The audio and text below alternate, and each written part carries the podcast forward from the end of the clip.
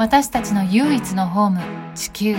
美しい地球の上で多種多様な命と共に暮らし続けるにはエメラルドプラクティシズでは様々な分野からゲストを迎え心豊かな未来へのヒントをホストのタオとリリアンが探求していきます。番組中盤では最近のピックアップニュースをゆいかがお届け。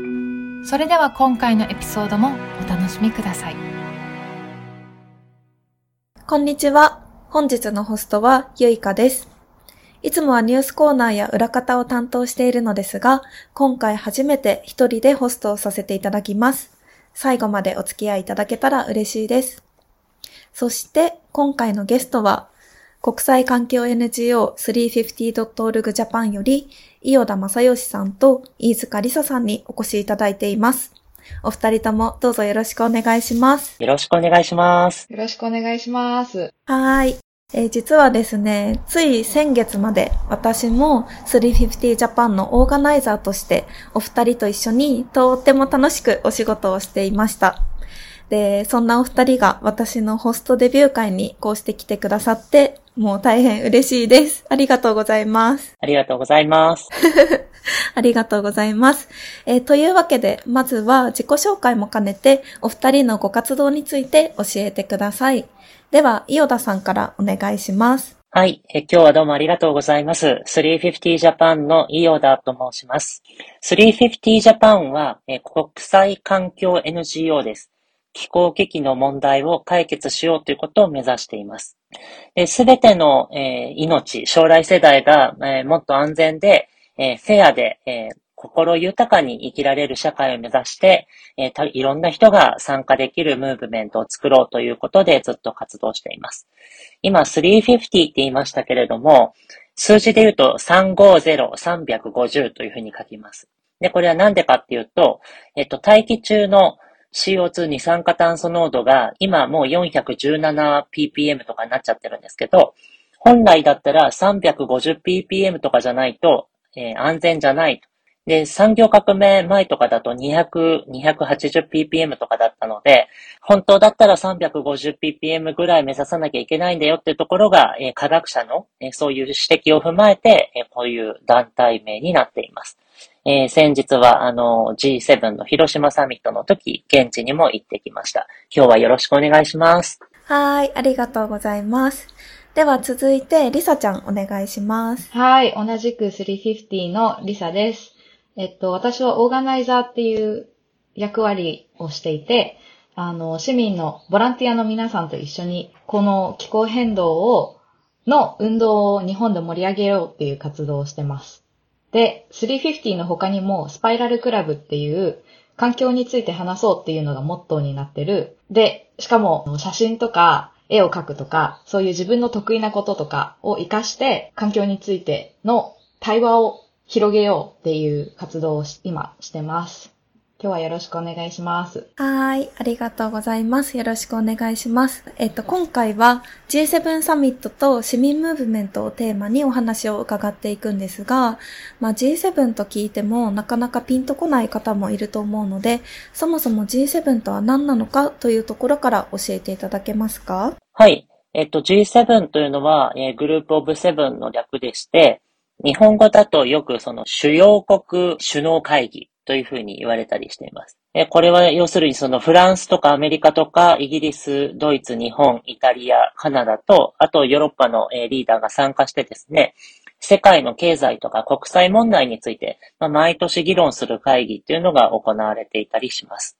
で、首脳会議なので、えー、日本だと岸田総理とかですね、アメリカだとバイデン大統領とかですね、えー、そういうふうに国の、えー、一番トップの人が集まって、えー、重要な課題について政治的なメッセージを発信するので、えー、毎年メディアとかからですね、かなり注目をされたりする場所です。うん、ただその、特にその、なんだろう、日本みたいに直接一般市民が首相を選んでるわけではなくて、国会議員が首の、えー、首相を選んでるような国にとってはですね、えー、ちょっとなんか縁遠い感じが若干ナッキーにしもあらずでして、要はその、えっと、自分たちの国の総理大臣がですね、えー、全然その一般国民に十分な説明をせずに勝手に他の国の首脳となんか国民の知らんところでなんか約束しとるらしいぞ、なんか言っとるらしいぞみたいな感じになっちゃって、ちょっと民主主義的な観点から言うと、なんかちょっと微妙感みたいなのも、えー、なくはないかなという感じはします。うんうんえー、かつですね、あの、もう国際情勢いろいろ変わってきてるから、だから G7 っていうよりも、むしろその、えっと、G20 とかの方が、えもっと、え、多くの国が参加して、あの、よ、もっといいんじゃないかって話もあるし、それにそもそもその気候変動について言うと、COP っていう別の会議がありますよね。うんうん気候変動枠組み条約の締約国会議の COP っていうのがあって、そっちはもうすべての国が参加できる会議なわけなんですよね。うん、で、そっちの方ではすべての国を、えー、参加しさせ、してもらって、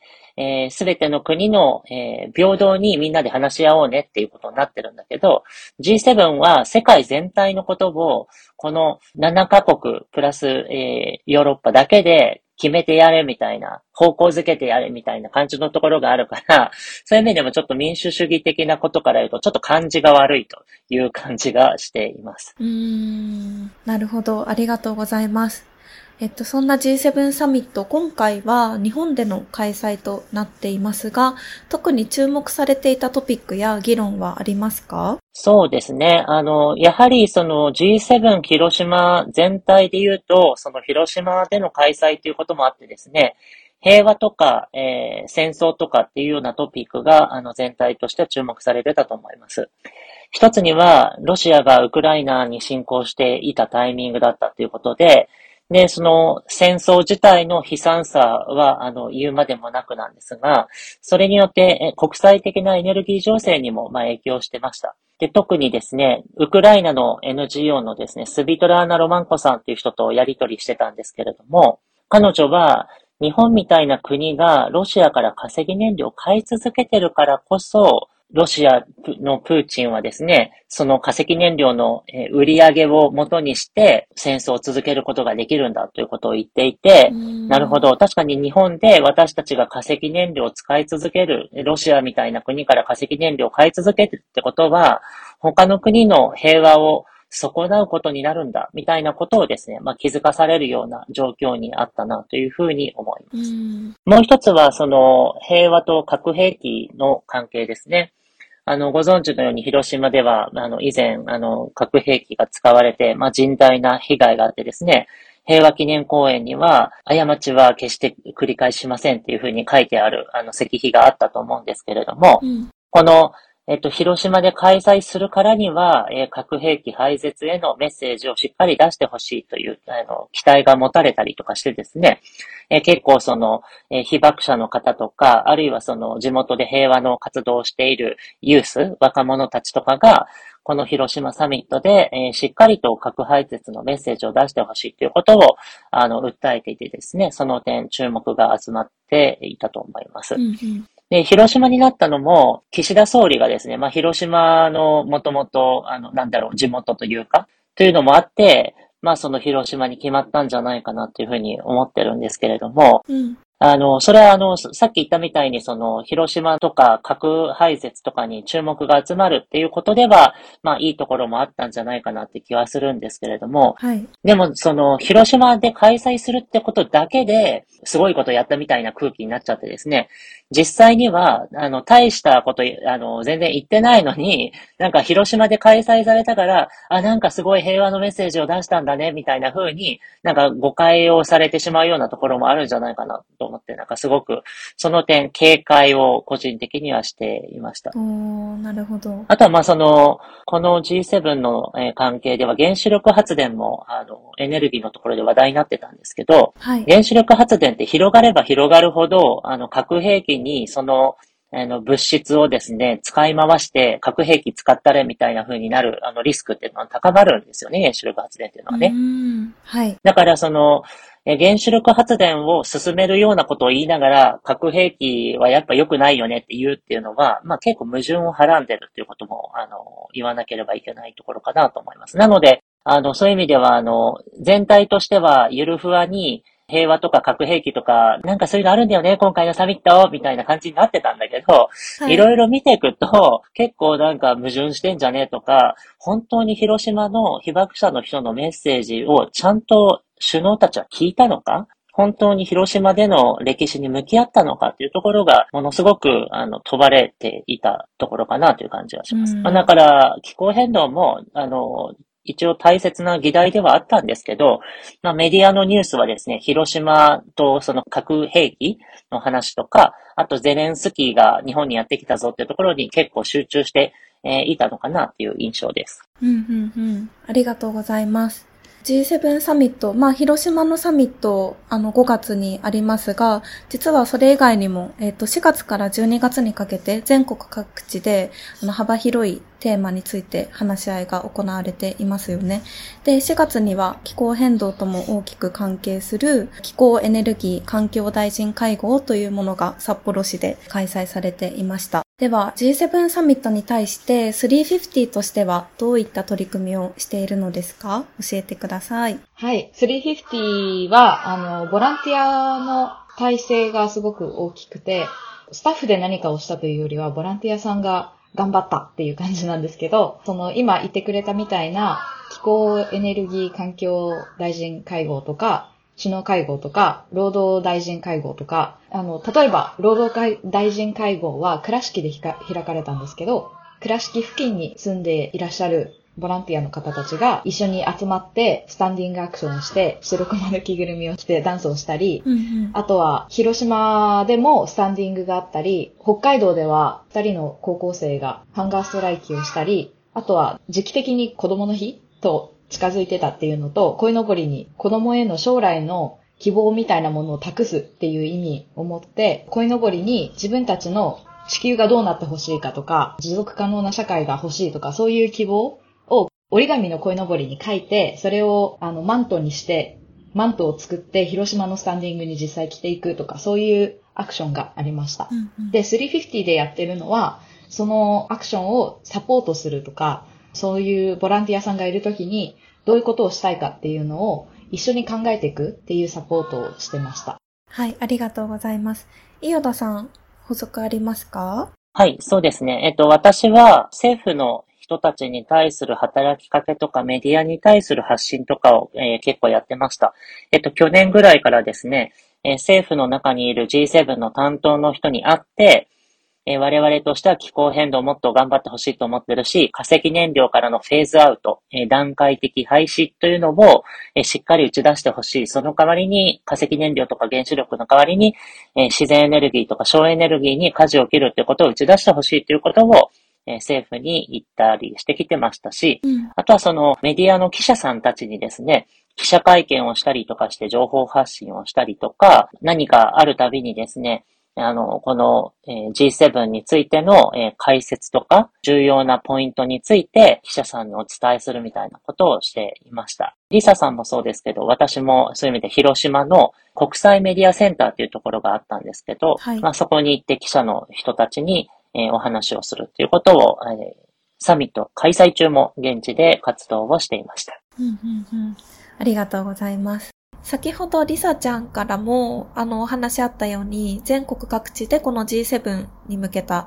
アクションがあったとのことですが、この市民ムーブメントをオーガナイズしてみて、リサちゃんどうでしたか？はい。何があったかというと、G7 のえー、さっきヨダさんが言ってくれた内容みたいな説明会とか勉強会っていうのをやって、で、そこから興味のある方に G7 アクションチームっていうものを立ち上げて、それに入ってもらいました。うん、で、その G7 アクションチームは何をするグループなのかというと、政府に G7 で化石燃料から脱却するっていう宣言をしてくださいとか、そういう議論をしてくださいっていうのを求めるためのあの、市民のグループで、うん、そのチームに入ってる方たちは、本当に下は高校生、上は多分60代ぐらいから、皆さん仕事も趣味も、今までの経験も、いろいろ多種多様な方たちが集まってくださって、はい、住んでるところも、北海道だったり、東京だったり、福岡だったり、長崎だったり、全然違うところに皆さん住んでるので、はい、その中で、同じ目標に向かって、どういうふうに自分たちの力を使って G7 で議論してる首相とか大臣とかに対して自分たちの意見を訴えられるかなっていうのを一緒に考えて、で、一緒にアクションを企画しました。うん。で、最終的に形としては、例えば広島ではスタンディングがあって、350中四国チームっていうローカルグループがあるんですけど、そのグループから中四国に住んでいらっしゃる各地のボランティアさんたちが広島に大集合して、あの、皆さんスタンディングに来て、プラカードとかを持って G7 化石燃料脱却をって訴えたり、うん。地球の平均気温が1.5度を超えちゃうと、本当にやばいって言われてるんですね。その1.5度に達成してしまうまでのタイムリミットを表す気候時計、クライメートクロックっていうものがあるんですけど、それを家で自作して、福岡から持ってきてくださった方もいました。うん。で、そう、さっき言った鯉のぼりアクションなんですけど、それも折り紙の鯉のぼりに自分の守りたいものとか、なんで、あの、私たちは活動してるのかとか、なんかそのためにどういう活動を今してるのか、みたいな自分の思いっていうのを他の人と一緒に話してみて、で、それで出てきた、あの、自分の価値観だったりとか、自分の大切にしてみるものっていうのを、その折り紙の鯉のぼりに書いて、それを全国各地から集めて、マントにして、それを着て広島に行くっていう方もいて、それはすごい希望だなって思ってました。うん。うんうんうん。ありがとうございます。なんかそういったアクションの様子とかってどこかで見ることはできたりするんですか ?SNS とかに投稿されてたりするのかな？はい、あの、350 Japan のインスタグラムもあるし、あと 350.org っていうグローバルのチームのほとんど英語の内容になってしまうんですけど、そこにも確かビデオが投稿されてたと思います。それから350のウェブサイトに行っていただくと、多分350 Japan とか350って調べると出てくると思うんですけど、そこのサイトにも G7 のために特設したウェブページっていうのがあって、そこに動画とか写真とかがいくつか見られるところがあります。うんうんうん。ありがとうございます。今、リサちゃんがいくつか紹介してくれたすごくユニークで多様な方法のアクションを全国いろんな場所から市民の皆さんが行ってくださったとのことなので、もしどんな様子だったかチェックしたい方は、ホームページとか SNS とかで見てみてもらえたらなと思います。はい。ここからは実際にアクションを企画、実行した方々にお話を伺いたいと思います。ゲストは、角谷小玉さんと山下小春さんです。お二人ともどうぞよろしくお願いします。よろしくお願いします。お願いします。では簡単に自己紹介をお願いします。はい、角谷小玉と言います。と今、高校2年生で Fridays for Future 札幌に所属してるんですけど、北海道の十勝っていうところに住んでます。よろしくお願いします。Fridays for Future フラノに活動しています。山下小春と言います。学年は高校2年生です。よろしくお願いします。はい。よろしくお願いします。では、お二人とも高校生ということですが、今回アクション、まあ、企画したりとか実際にやってもらったと思うんですけど、具体的にどういったアクションだったのか、ちょっと詳しくお話しいただけたらなと思います。はい。4月のイベントでは G7 の環境大臣会合に合わせて札幌で行われる会合だったので、それに合わせてアクションを企画しました。で、アクションと言っても、想像されるようなマーチとか、とスタンディングとかではなくて、 Climate Friendly Party っていうタイトルをつけて、あくまで来た人をこう一緒に巻き込んでというか、こうフラッと来た人でも見ていってもらえるというか、目に入、目に入れてもらえるような内容のアクションを企画しました。で、内容としては、主に主催者、企画した私たちと、と民間の他の団体の方との、こう、ディスカッションだったり、あとは、大学の先生にお話をしていただいたり、あとは、他のブースでベニヤ板だったり、絵の具を使ったりして絵を描くっていう、来た人が楽しめるような場所も作るっていう風に企画をしていました。で、当日は天候が悪かったので、中止になってしまったんですけど、企画した人たちや当日登壇していただく予定だった方々も含めて、意見交換をしたりとか、情報交換をしたりとか、っていう交流会も行うことができました。で、5月のアクションに関しては、マーチの形式でプラカードを持ったり、途中途中でスピーチをしたりして、街の中でこう歩いている人たちに聞いてもらったり見てもらったりすることを目的にマーチをしました。はい、ありがとうございます。小玉も補足とかありますか？なんか、これまでとはちょっと違ったパーティーって名前もついてますし、ちょっと違ったアクションにしたいなっていうふうに思ったのは、うん、やっぱりなんか強いアクションって言ったら変ですけど、そのスタンディングとかも必要だと思うんですけれど、一方でなんかもっといろんな人、それこそ興味がなかったり、ちょっと興味があるけど、声を上げることにはあまり気が乗らなかったりっていう人でも、なんか気候変動に関心を持ってちょっとなんか自分の考えとかをシェアできシェアしていくことでちょっとずつなんか小さな変化を起こしていけたらいいなっていう風な思いを込めて なんか怖がられないように 企画とか名前も考えました。うんうんうんうんありがとうございます。はい、すごくそこ大事だなって、特に日本でね、こういうムーブメントを盛り上げていくためには、いろんな人が参加しやすいようなデザインってすごく大事だなって私も感じてます。じゃあ、今回その、ま、4月に企画していたクライメートフレンドリーパーティーと並行して、二人はハンガーストライキもしていたと思うんですが、それについてもぜひ詳しくお聞きしたいです。はい。えっと、ハンガーストライキをまずやろうと思ったのは、G7 環境大臣会合っていうのが札幌自分たちが住んでるところで開かれるっていうすごい貴重な機会をもう絶対無駄にしたくないっていう結構強い思いがあってなんか焦りにも近かったんですけどで今自分ができる最大限のことは何だろうって思った時にやっぱり私札幌に住んでなくてあのすごいすごいまあ結構田舎に住んでるんですよ。でそんな影響力がもちろんあるわけでも何でもないただの高校生なのでが何ができるかなって思った時になんか自分たちが伝えたいことを、まあ、一番大きくできるのがハンガーストライキかなって随分前にハンガーストライキをやった方々リリアンさんたちのアクションが私にとってもすごい印象的だったので、うん、はっって思ってハンガーストライキってすごいなって思って選びました、それが、うんと、きっかけです、でやってみてどうだったかはうーんそうですね。まず結構あの4日間しかやらなかったんですけどそれでもあの水と塩だけでずっと過ごすので結構体が辛くてその関節に力が入らないっていうか、うん、階段とかもなんかカクカクにながら、カクカクになりながら登るみたいな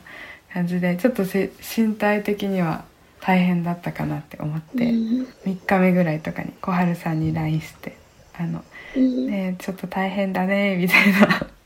話もしてたんですけどそれがありました。でも一方でなんかあのハンガーストライキの様子を SNS でも発信してたんですけどなんか全然気候変動のこととか全く話したことがないようなクラスメイトからその「頑張れ!」みたいなコメントをもらったりもしてすごい嬉しかった。でなんか賛同してくださって一緒にストライキに参加してくれる方もたくさん思ってやったよりもすごいたくさんいたし知らない方からも応援のコメントをいただいたのでなんかやっぱりやる前とかってちょっと強い強い形のアクションなのでなんか批判されるかなとかも思ってたんですけど、うん、意味があったと思うのでやってよかったなって思ってます。でも一方で、その私たちが求めていた石炭火力発電の廃止をいつにするかを明言するっていうのは結局達成されなかったので、うん、無力感とかもすごい感じるしもっとできたことがあったんじゃないかなっていうのも今もすごい感じています。それは、うん、ちょっと後悔しているし、うん、うん、すごく残念。残念っていうか、うん、G7 が終わった時はすごいショックでしたね。はい。ありがとうございます。じゃあ、えっ、と、ハンガーストライキとか、あとは、まあ、4月に企画していたものと5月に実施したもの、すべてのアクションを通じて、まあ、二人がこう、良かったなと思うことと、あと、まあ、辛かったことなどあればぜひ教えてください。私はアクションをして良かったことはやっぱり今までずっと一人だった気がしていて、一人では何もできないし、アクションをしたりすることももちろん一人では難しいなっていうふうにずっと思っていたんですけど、今ではその対面ではなくても SNS で発信をハンガーストライキだけでなくて、そのイベントの告知とかも含めて SNS で発信していくことで同じようなことを考えていたりとか、同じ方向を向きたいと思ってくれている人たちに、今はその画面を通してですけど会うことができて、で、そういうのを感じられたっていうことがまず自分にとっては大きな一歩だったなと思っていて、辛かったことはやっぱりハンガーストライキ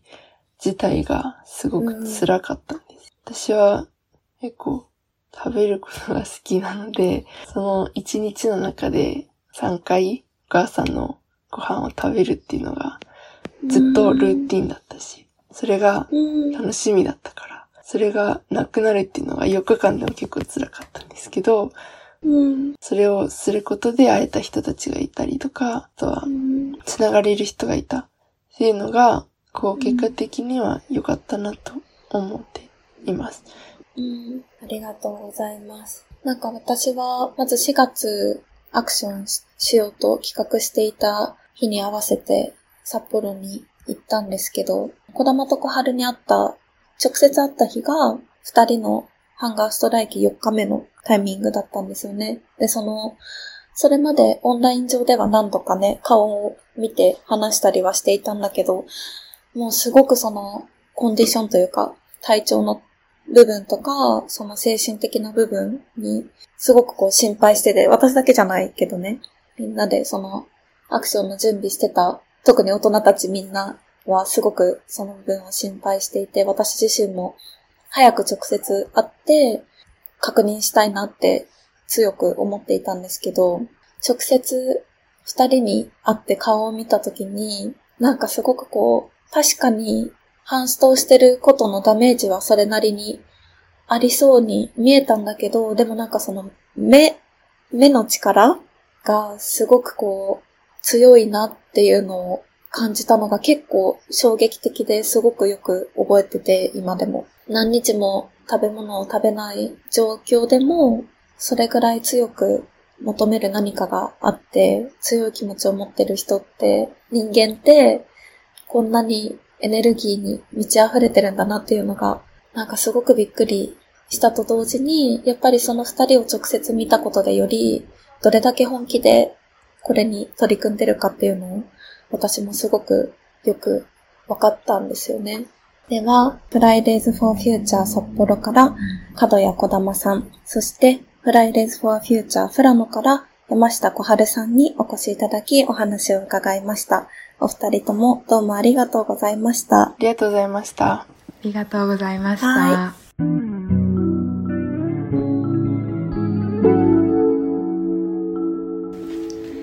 今月のニュースコーナーはゆいかに代わってリリアンがお届け5つセレクトしてみました。最初にショッキングなニュースを2つ。EU 気候変動局によると6月上旬の世界の平均気温が産業革命前のレベルを1.5度上回りました。この1.5度の基準値は地球温暖化を把握するための重要な指標です。科学者と各国政府はパリ協定で暑さ干ばつ洪水海面上昇などによる気候の破壊を食い止めるため温暖化を産業革命前のレベルから1.5度以下に抑えることに合意しました。この一時的な超過は世界が永久的に暑くなることを意味するわけではないのですが一時的に1.5度を超える回数が多くなるほど永久に超える可能性が高くなるそうです。お次はカナダでの大規模な山火事によりニューヨークで大気汚染レベルが最悪になったというニュースです。カナダで続く記録的な山火事の煙がアメリカ東部にまで広がりニューヨークでは大気汚染が1960年代以降で最悪だとし市民に不要な外出を控えるように要請しました。一時的に飛行機の便に影響が出たほかアメリカメジャーリーグの試合も延期されました。外出が必要な場合は密着性の高い高性能のマスクの着用を推奨されるもしばらく外にいると目が痛くなるほどだったそうです。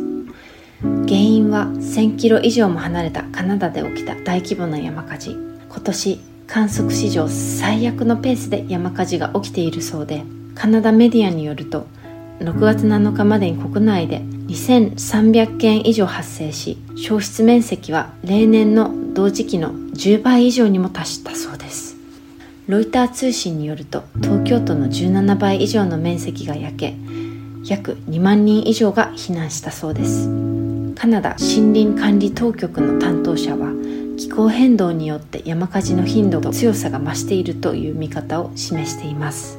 これはどう見てもやっぱり気候変動が悪化していることなのではないかなと私は見ていました。ただいろんなニュースを見てきたのですがこの気候変動によって山火事の頻度や強さが増しているという見方を話しているニュースがとても少ないということに個人的にショックを受けています。皆さんはどう思いますか？さてお次は気分を変えてグッドニュースを3つ。除草剤で有名なラウンドアップですが偽りの広告を出したとし賠償として690万ドルを支払うことになったというニュースです。バイエル社とモンサント社はグリホサートを主成分とする除草剤の安全性について地図に反する誤解を招くような主張をやめるという1996年の合意に違反をしこの製品は安全で無害であると宣伝していましたがグリホサートは有害であり健康への影響や子どもの肝臓代謝疾患との関連があると指摘されています。もう一つはオーストラリアからオーストラリアの人里離れたマッコーリー島にある海洋公園の面積が今までの3倍の約18万平方メートルに拡大されその地域では漁業や採掘が禁止されます。マッコーリー島では地質学的にも環境的にも重要な場所であり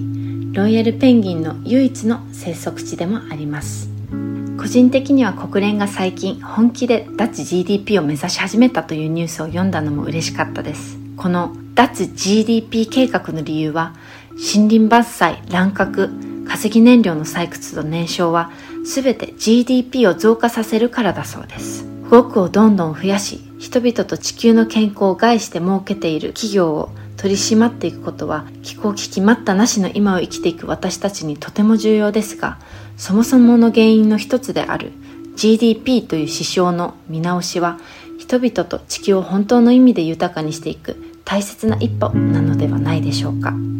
というわけで今月のニュースいかがだったでしょうか？世界では受け止めきれないとても辛いこともそしてとても嬉しいことも同時に起きています。地球規模の危機と向き合うと無力に感じることもよくあると思います。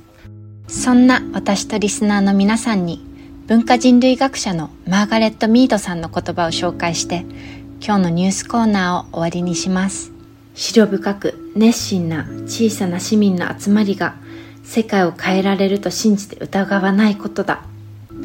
実際世界を変えてきたのはそうした人たちでしかないのだから。はい。では後半のエピソードも楽しんでくださいね。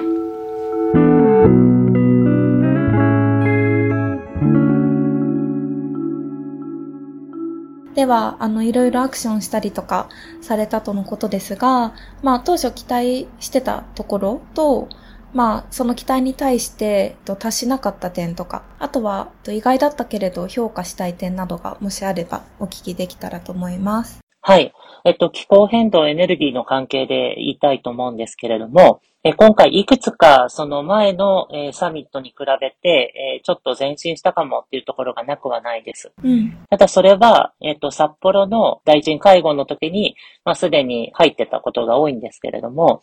一つは化石燃料のフェーズアウト、段階的廃止っていうのが入ったということですね。今までもですね、COP とかでは、えー、石炭火力のフェーズアウトみたいなことはすでにもう言われていて久しいんですけれども、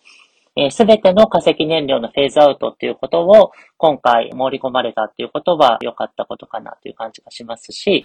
でその再生可能エネルギーの事実上の数値目標が入った点もですね、今後は再生可能エネルギーこそちゃんとやっていくべきなんだっていうことが、まあ、ある意味では示されているというふうに読めるかなというふうに思います。はい。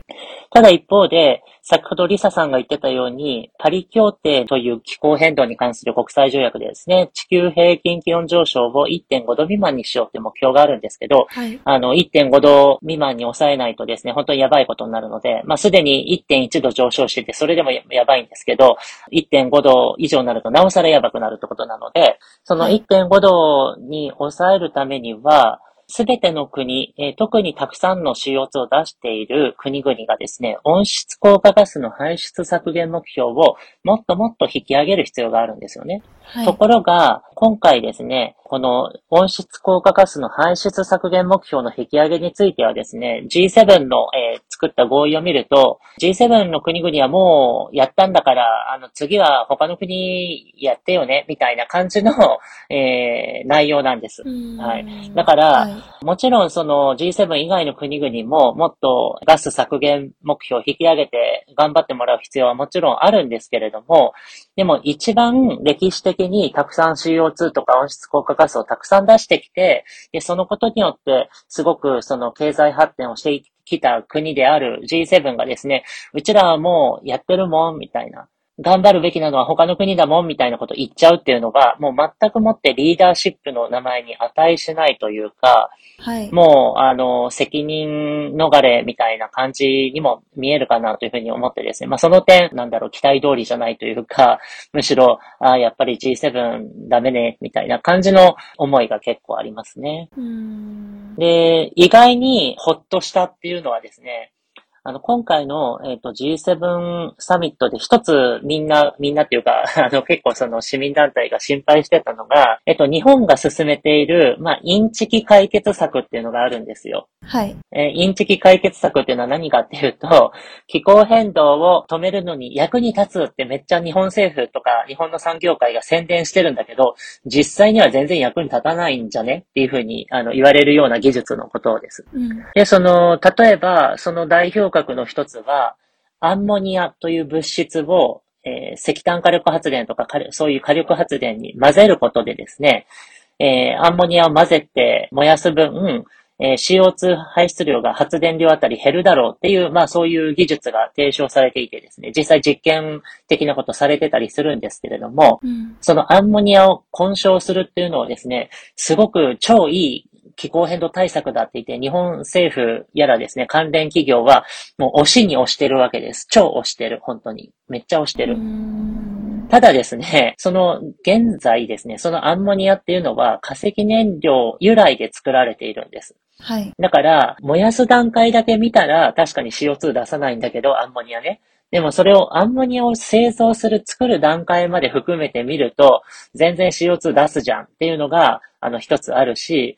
そもそも、そのアンモニア混焼で温暖化問題解決だって言ってるけど、1.5度未満っていうあの目標達成するためにはですね、もうすぐ大幅削減しなきゃいけないんですよ。すぐ。本当にすぐ。はい。でもね、アンモニア混焼とか、アンモニア100%での発電っていうのは、めっちゃ技術確立の時間がかかるし、技術を確立してそれが日本中の発電所に適用されるまでにはもっと時間がかかるわけです。はい。で、それだと1.5度に必要なすぐ減らすってことに全く役に立たないわけなんですよね。しかもコストを見ても、えー、太陽光発電とかと比べても高いわけですよ。アンモニア混焼っていうのは。はい。だから、まあ、いろんな意味で見て、いや、アンモニア混焼よりも、すでにみんな使ってて、結構安い再生可能エネルギーの方に行くべきなのに、なんかめっちゃなんかアンモニア混焼を日本政府をしてるし、日本の企業もしてるんです。まあそれは、その日本が得意とする技術を打ち出すことで、国際的なビジネスで何かあの、勝っていきたいっていう狙いがあると思うんですけれども、でも、そんなその温暖化対策防ぐにも事実上役に立たないような技術をね、あの、これこそが日本独自の温暖化対策ですみたいなことを言われると、なんかチーンって感じなわけですよ。で、ただですね、日本政府がそのアンモニア混焼素晴らしい万歳みたいなのも G7 の合意の中に入れようと頑張ってたみたいなんです。ただですね、この G7 の中にですね、アンモニア混焼みたいなことは確かに言及は入ってるんですけれども、日本が、あの、これ入らなきゃ嫌だもん嫌だもんって多分すごい言ったんだと思います。あの、確かに入ってるんですけど、はい、でも、その表現がですね、どうやら G7 の中には、アンモニア混焼をやりたいって言って、検討中の国もあるみたいだ。ぐらいのことが書いてある。しかも、もしそれが、そのアンモニア混焼っていうのがね、もろもろの条件に合致するんだったら、まあ、やるんだろうな、やる、やりたいって言ってるんだろうな、みたいなぐらいでですね、全然、アンモニア混焼ガンガンやろうぜっていう合意内容じゃないわけですよ。うん、えー、やるの？みたいな。え、本当にやるの？日本アンモニア混焼みたいな。え、じゃあこういう条件満たせるんだったら、じゃあ検討中って合意の中で書いてあげてもいいよ、みたいな感じでおそらく決まったんだろうなっていう文言なわけですよね。で、このアンモニア混渉は、あの、世界中の市民団体も、これは何とかしたいとかって言って声を上げていたポイントだったので、このアンモニア混渉がですね、お墨付きを得られずに済んでよかったです。もしこれが、このインチキ解決策がですね、本当の解決策として G7 合意に盛り込まれちゃったらですね、本当に日本にとって良くなかったと思うんですけど、あの、その点、いや、これ微妙じゃね、えー、やめた方がよくね、みたいなことが伝わるような合意内容になってるのが、あの、良かったなというふうに思います。うん、なるほど。なんか、一般的なメディアで報道されている、まあ、G7 にまつわるニュースよりもかなり詳しい部分を今、伊予田さんにお話しいただいたかなと思うんですけど、そういった情報は知りたかった場合、どこかで見たりすることはできるんですか？えっと、NGO が作っているウェブサイトがあるので、あの、そういうところに見ていただけるといいかなと思います。350 Japan のウェブサイトもそうですし、他にもその、気候ネットワークさんとか、このアンモニア混焼の問題でいろんなレポート出しておられますし、あの、自然エネルギー財団とか、FOE ジャパンとかですね。あとは、あの、いろんな団体が入ってる、フォッシルフリージャパンというウェブサイトもあります。そういったところで、こういう G7 サミットとかでですね、メディアのニュースではわかんないいろんな裏事情っていうか、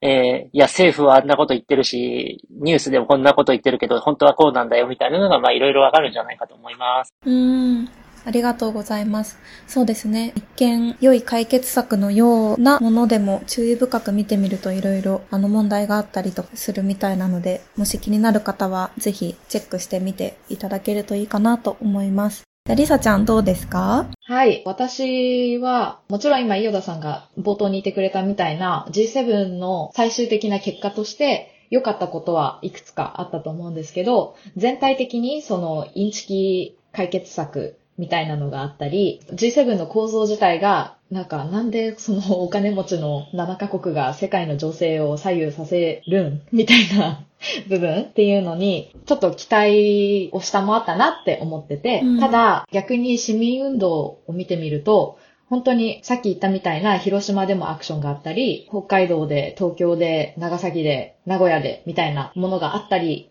あとグローバルウィークオブアクションって言って、あの、世界中で G7 広島で岸田さん化石燃料から脱却してくださいっていうのを訴えたあの、市民たちが、本当に日本各地だけじゃなくて世界中にいて、21カ国で50アクションあったって感動しました。うんうんうん、なので、本当に一つのアクションだけでもすごくパワフルで、あの、私は東京と広島のスタンディングに行ったんですけど、皆さんスピーチしながら、私はこれを守りたくてここに立ってるとか、なんで雨が降ってね、広島まではるばるとわざわざやってきて、なんで学校も休んだり、大切な休日を使ったりしてここにいて、政府に対して訴えてるのかっていうのを本当に語ってくださって、心の底からすごく気候変動に対する強い思いと、これからも諦めずに訴え続けていく。っていう意志がすごく見えたなと思って、私はすごく感動してました。うんうんう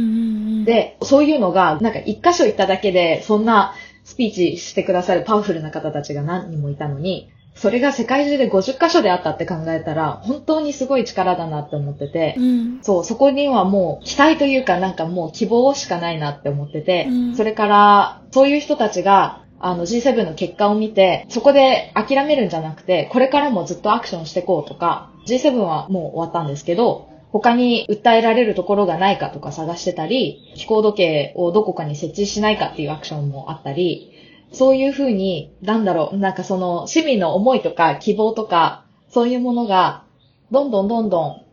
大きくなりながら先に継がれていくっていうのがすごいなって思ってました。なのでそこは期待を上回ったというかなんかもう期待そのものになってくれたという感じがしてます。うーん。ありがとうございます。それから、350も中心となって、あの、署名も集めてましたよね。こちらはどのような感じで広がりましたか？はい、署名は岸田さんに気候対策をしてください。化石燃料から脱却をしてください。それから、そのさっきヨドさんが説明してくださったインチキ解決策を使わないでください。あの、本当に正しいやり方で気候対策をしてくださいっていう内容の署名だったんですけど、それも1万筆以上世界で集まりました。うーん。はい。その署名1万筆以上っていうのも、その、350だけじゃなくて、グリーンピースジャパンとか、Fridays for Future 気候正義プロジェクトとか、あの、同じような、似たようなメッセージを持ってるいろんな団体がそれぞれにやってたんですよね。で、その署名は合わせたら1万超えて、ちゃんとそれなりの人が G7 に向けて気候変動対策頑張んなさいっていうふうに言ってるってことを示せて、それがまあ良かったかなというふうに思います。うんうん。ありがとうございます。じゃあ、全国各地で、現地でアクションされた方もいれば、署名に参加したりとか、オンラインで情報拡散したりとか、いろんな形でこの G7 に向けて市民の動きがあったっていうことですね。ありがとうございます。では、最後に皆さんからお知らせしたいことなどが、もしあればお願いします。はい、350ジャパンでは常にあの350クルーっていうものを募集してて、クルーっていうのはボランティアのことをあのクルーって呼ばせてもらってるんですけど、そう、今言ったみたいに G7 でアクションしてくれた方たちもクルーの皆さんだったりするし、さっきちょっとだけ言った中四国の皆さんもクルーの中で中四国に在住してる方たちだったり、そういうふうに自分と同じような考えを持っていて、同じような活動をしたいと思っている仲間たちと一緒に持続的に活動していくためにも、ボランティアのグループに入っていただくと、そういうふうに同じことを考えた方たちが探しやすかったり、そういう人たちと繋がりやすかったり、それから G7 があるから G7 アクションチームを立ち上げますみたいな連絡とか、そういうふうに随時、どんなアクションがあるのかっていうのを紹介していて、そこで自分の興味のあるものだけに参加してもらうっていう関わり方が可能です。クリエイターチームとかいうのもあるんですけど、私は写真を撮るのが得意だから、絵を描くのが得意だから、クリエイターチームっていうのに入って、気候変動のために自分の特技を活かして何かアクションしたいなっていう方にもおすすめしてます。なので、あの、350クルーって Google で検索していただければ一番最初に出てくるかなと思うので、そこからぜひ登録してください。はい、ありがとうございます。伊予田さんからはどうですか？はい。えーありがとうございます。えっと、これからですね、G7 サミットは終わりましたけれども、9月には国連サミットとか G20 サミットがありますし、11月から12月にかけては COP28 がアラブ首長国連邦で開催される予定です。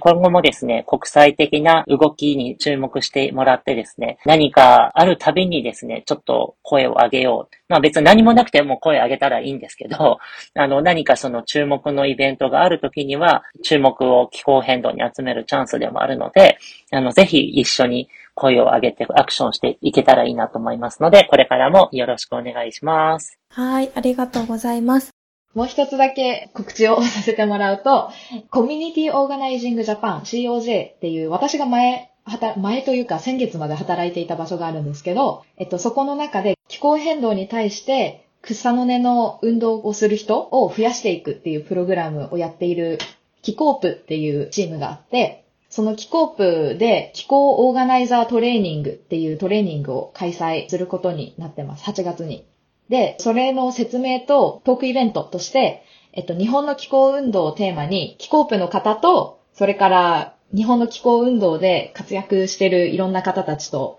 あの、対話するっていうイベントがあるんですけど、7月1日から始まって、7月22日には350 Japan の荒尾日南子、 Emerald Practices にも前出てたと思うんですけど、荒尾日南子とあの、キコープの方が対談するっていうイベントがあるので、気候変動の勉強会に参加した。でも次は何をしたらいいのっていうタイトルです。なので、あの、ぜひそちらにも興味がある方は、トークイベントぜひ聞いてみてください。キコープ、kikoop.jp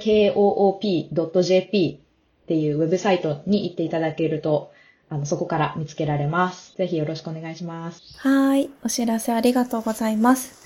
では、えー、この番組を聞いてくださっている方々の中には、まあ、気候変動のことに関心があったり、何かしたいと思っている方も多いんじゃないかなと思いますので、ぜひ、350とか、まあ、他の団体も含めて、市民の皆さんが、あの、アクションできる場所はたくさんありますので、そういったところに参加していただいたり、今お知らせがあったようなイベントに参加してみていただくのもいいかなと思いますので、一緒に活動していきましょう。はい。では、本日は国際環境 NGO350.org Japan より、伊予田正義さんと飯塚りささんでした。ありがとうございました。ありがとうございました。楽しかったです。ありがとうございました。楽しかったです。ありがとうございました。それではこの辺で失礼します。エメラルドプラクティシズでは、インスタグラムやツイッターでも随時情報を発信しているので、そちらのフォローもお願いいたします。それでは今日もエメラルドのようにキラキラと輝く一日をお過ごしください。